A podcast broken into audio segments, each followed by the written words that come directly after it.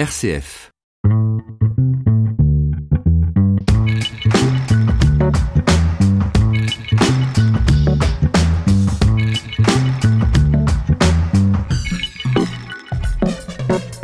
Bonjour à tous et soyez les bienvenus pour notre rendez-vous mensuel sur la vie du lycée Notre-Dame. Aujourd'hui, vous pourrez retrouver en ma compagnie Eva, Antonin, Clarisse et bien évidemment votre chère Chloé. Nous avons aussi la chance aujourd'hui d'accueillir Anne et Clara, nos invités du mois. La vie du lycée a été très remplie ce mois-ci avec la sortie géologique des élèves de terminale, la mise en place du projet Voltaire, ainsi qu'un projet au grand cœur. Mais je crois bien qu'Eva et Antonin en sauront plus que moi.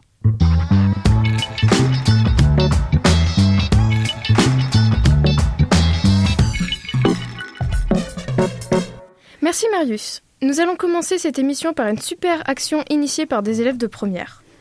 En effet, cela n'aura échappé à personne, les récentes inondations provoquées par la tempête Alex dans le sud de la France ont dévasté plusieurs villages et également les familles qui vivaient là-bas. Mais, loin de rester indifférentes, Anne et Clara ont décidé d'agir pour venir en aide aux sinistrés. Alors, pour commencer, qu'est-ce qui vous a motivé à lancer une action pour venir en aide aux sinistrés? Bah, tout d'abord, c'est euh, en regardant les informations avec Clara, tout de suite, euh, toutes les deux, euh, on s'est dit que c'était incroyable ce qui se passait dans le sud de la France. Enfin, incroyable, mais malheureusement très triste. Donc, on s'est dit que ce n'était pas possible et que nous, en tant que jeunes étudiants ou lycée, on pouvait faire quelque chose déjà de notre côté, récolter de l'argent, des dons et, et, leur envoyer parce que déjà, c'est quelque chose qui leur ferait plaisir et qui leur aiderait beaucoup, je pense.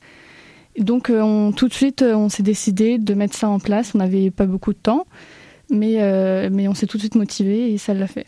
Et comment procédez-vous? Est-ce que vous passez par des associations? Et si oui, lesquelles? Non.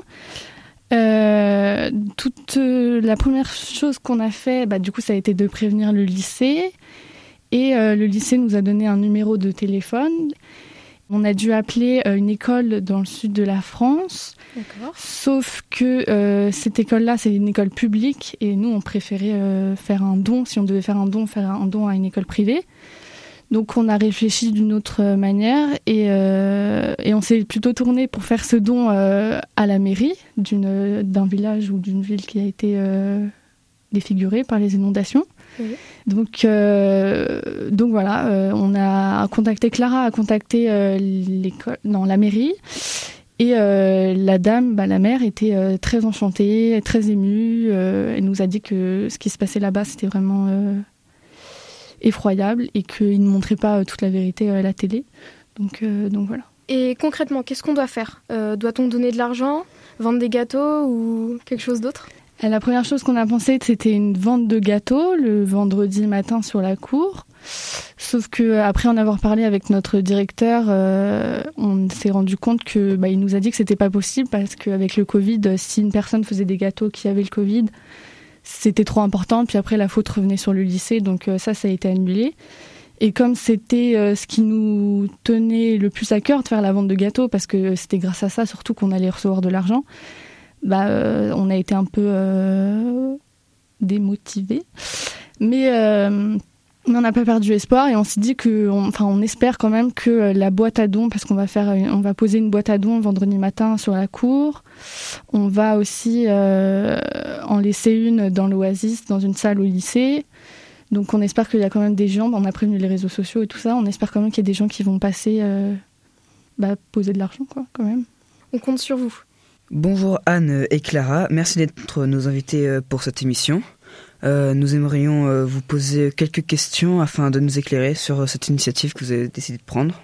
Est-ce que vous avez déjà fait partie de ce genre d'action Non, pas du tout. J'ai jamais fait d'action. Cette idée m'est venue un peu comme ça le soir en voyant les informations. Ça m'a ça m'a touchée et j'ai voulu prendre cette initiative. Sauf que je savais pas trop comment débuter, vers qui me tourner pour que mon projet prenne vraiment forme. Et j'ai trouvé euh, au final plusieurs personnes pour que mon projet euh, marche. Comptez-vous euh, faire d'autres actions avec d'autres associations ou... Bah oui, pourquoi pas. En fait, je me suis rendu compte que c'était pas si compliqué que ça de, de réveiller les gens et les esprits par rapport à certains, certains sujets, aux actualités ou même à, à toute action en fait, donc oui, pourquoi pas. Du coup, combien de fonds espérez-vous de récolter pour bah, votre cause? Bah, on s'est pas vraiment donné, enfin, on s'est donné quand même l'objectif de toucher quand même une bonne somme. Après, donc là, on est sur trois écoles euh, qui vont récolter des fonds. Donc l'objectif, c'est que en fait, si chaque personne donne ne serait-ce qu'un euro, juste au lycée Notre-Dame, ça représenterait 1200 à 1300 euros, donc ce qui est quand même déjà énorme, sachant qu'il y a deux autres écoles euh, euh, avec nous. C'est une très belle action que vous menez les filles, et bon courage à vous. Faisons désormais un petit tour sur Terre, ou enfin plutôt sous Terre, avec toi Clarisse et la sortie géologique. Eh bien, bonjour à tous. Euh, merci de m'accueillir ici pour la deuxième fois. Aujourd'hui, je reviens avec un tout nouveau sujet parce que j'ai pu interviewer des terminales qui ont la spécialité SVT et donc ils ont pu faire une sortie euh, géologique durant ces dernières semaines. En effet, ils sont partis pendant une journée à côté d'Angers vers Beaulieu-sur-Layon. Tout d'abord, il faut savoir que la géologie, c'est l'étude du sous-sol et non du sol. La journée a été séparée en deux. Ils ont commencé en découvrant beaucoup de choses à propos des roches, comme par exemple en combien de temps ces roches ont été formées, mais encore euh, les différents cristaux qu'il y avait dans ces roches en fonction de leur refroidissement ou de leur réchauffement. Durant l'après-midi, ils sont allés sur un site qui se nomme la carrière de pierre de Bise. Il faut savoir qu'elle fait 60 mètres de profondeur et que cette carrière sert à faire du goudron. Et pour ce faire, on crée des explosions qui vont créer des mini-séismes. De plus, les terminales ont reçu un petit dossier en début de journée qui était à compléter tout au long de ces journées pour pouvoir débriefer en fin de journée. Dessus, pour avoir des traces de tout ce qu'ils ont pu découvrir durant cette journée. Eh bien, merci Clarisse. Et si on parlait un peu de littérature maintenant?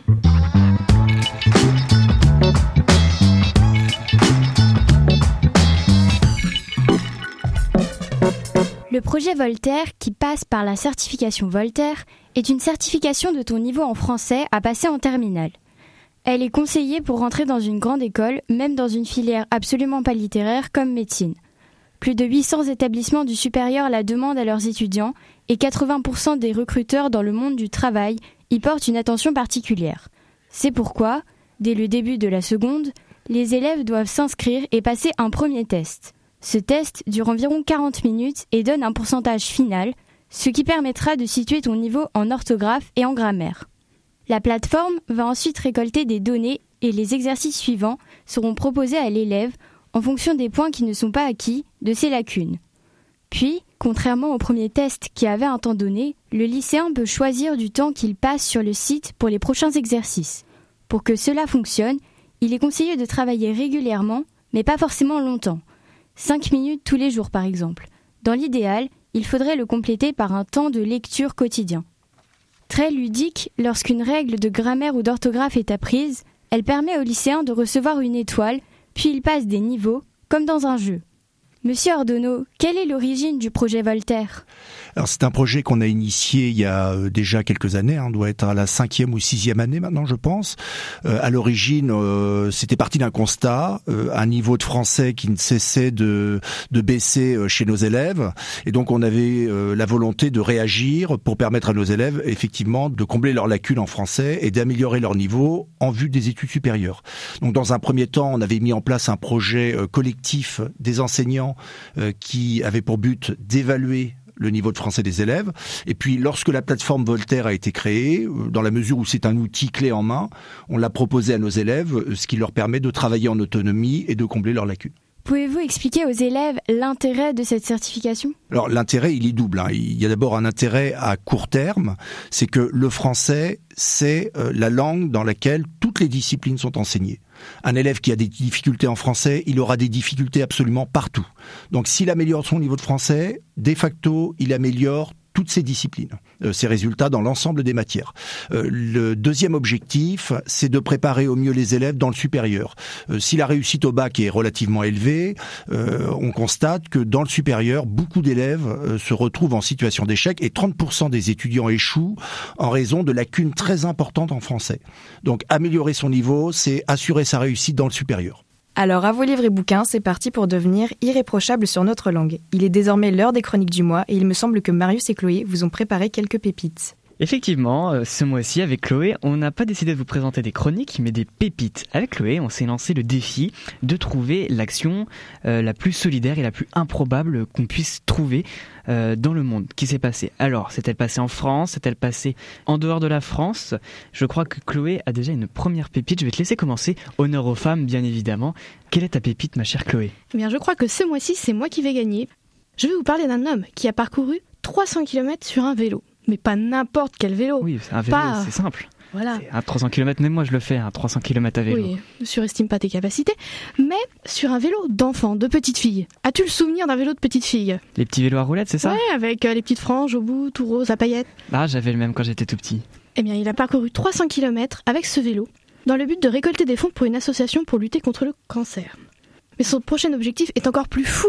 Effectivement, quand le Covid se sera rangé au placard, cet homme a pour objectif de rejoindre la Russie avec ah. exactement le même vélo. Marius, à combien de kilomètres sommes-nous de la Russie? Euh, Beaucoup, en tout cas. Eh bien, 2000 kilomètres. Oui, effectivement, enfin, c'est loin la Russie, mais pourquoi la Russie? Bien, parce que son père est décédé d'un cancer il y a quelques années et il a décidé d'aller euh, jusque dans le village où son père est décédé. N'est-ce pas un bel hommage pour cet Anglais? À son père et contre la lutte du cancer? Oui, effectivement, c'est bah c'est courageux à lui, effectivement, mais tu vas voir que moi, ma petite pépite euh, pour ce mois-ci, elle est tout aussi courageuse. Est-ce que tu connais The Magic Blood Man Eh bien, pas du tout. Alors, si on le traduit littéralement en français, c'est l'homme au sang magique. Alors, peut-être que tu connais James Harrison. Eh bien, pas le moins du monde. Toujours pas. Eh bien, James Harrison, c'est un Australien qui a 83 ans. Il a donné son sang pour la dernière fois, attention, attention, le 11 mai 2018. En effet, l'histoire de cet homme est totalement hors du commun. Il a donné pour la dernière fois son sang à 81 ans. Mais pas aussi vieux Bah bien sûr que si, ma chère Chloé. Pendant 60 ans, James Harrison a donné son sang tous les 11 jours. Oui, parce qu'en Australie, on peut donner son sang tous les 11 jours. Qu'est-ce que son sang avait de si exceptionnel? Eh bien, c'était un sang d'or. Non, son plasma contient un anticorps très rare, connu sous le nom d'immunoglobuline anti-D. Oui, c'est un nom très très médical.